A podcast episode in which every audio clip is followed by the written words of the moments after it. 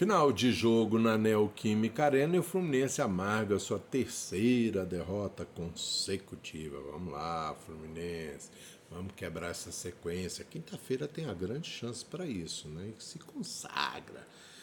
Fábio fez duas boas defesas no jogo.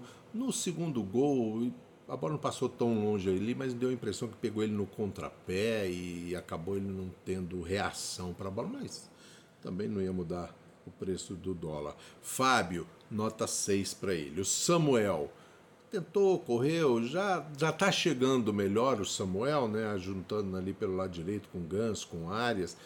É, chegou umas duas vezes no fundo, nota 6 para o Samuel. O Nino deu umas bobeadinhas ali, mas nada de anormal, jagueirão de seleção brasileira, depois sempre recompensa com alguma compensa com alguma grande jogada, e ele fez várias boas jogadas ali na marcação, seja do Yuri Alberto, seja do Roger Guedes, nota 7 para o Nino. O Felipe Melo toma logo os cartões bobos no começo do jogo, já fica pendurado, deu uma banda no Yuri Alberto.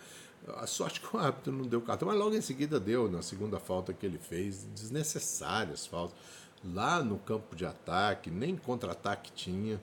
Nota 5 para ele. Guga, é difícil, viu? Não dá para aguentar o Guga, não. Ou tristeza, ou jogadorzinho ordinário. Né? Muito ruim. Nada contra a pessoa do Guga, pode ser um cara bacana pra caramba. É, sentar na mesa de bar, tomar cervejinha com ele, mas como jogador de futebol, pro Fluminense, assim, acho que antes eu até falava assim, ah, dá pra de repente dá um, para um reserva, mas acho que estou chegando a conclusão que nem para isso. Quando ele tem uma sequência, é horrível o Guga, viu? Faz de conta que ele é o André e manda ele para o exterior. Nota 3 para ele. O André correu, batalhou, brigou, tem uma vitalidade muito grande, conseguiu corrigir alguns passos errados do meio de campo. Nota 7 para ele. Martinelli voltando a ser titular do Fluminense. Muito bom esse garoto. Nota 7 para ele também. O Lima correu lá pela direita, para um lado, outro, teve um bom chute, a bola passou raspando, mas às vezes fica meio insosso o jogo dele, né? Nota 5,5. O Ganso tentou, tocou dali, a bola sempre passava no pé dele, pá, pá, pá, pá, mas não conseguia assim é, grandes passes assim para que se transformasse depois em gol e ele errou no primeiro gol, errou o passe, perdeu a bola, que deu o contra-ataque, deu o primeiro gol do Roger Guedes. Nota 6 para ele. O Arias correu para um lado, para o outro, tentou, foi, brigou, também nota 6 sem grande, grandes brilhantismos. O Cano mal pegou na bola, mas foi prejudicado porque também a bola não chegava nele, né? Nota 4 para ele. O JK entrou muito bem, mas perde algumas bolas bobas, mas as duas grandes oportunidades do Fluminense saíram do pé dele.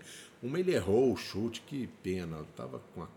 ele ele é, se acerta a bola ia pro gol e depois ele chutou uma no meio do gol, nota 7 para ele. O Arthur e o Giovani entraram para dar ajudar pelo um lado, pelo outro, aumentar a pressão em cima, até conseguiram uma bola ou outra mas nota 5 para os dois. O Lele deu um chute a gol meio sumido ali naquela bagunça que virou o jogo depois com Fluminense e Corinthians, nota 4 para o Lele.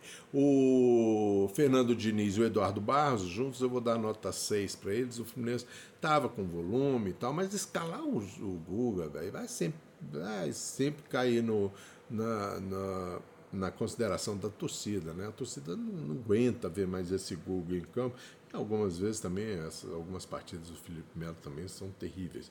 Então vou dar nota 6 para os dois, né? 5,5, 6 por aí.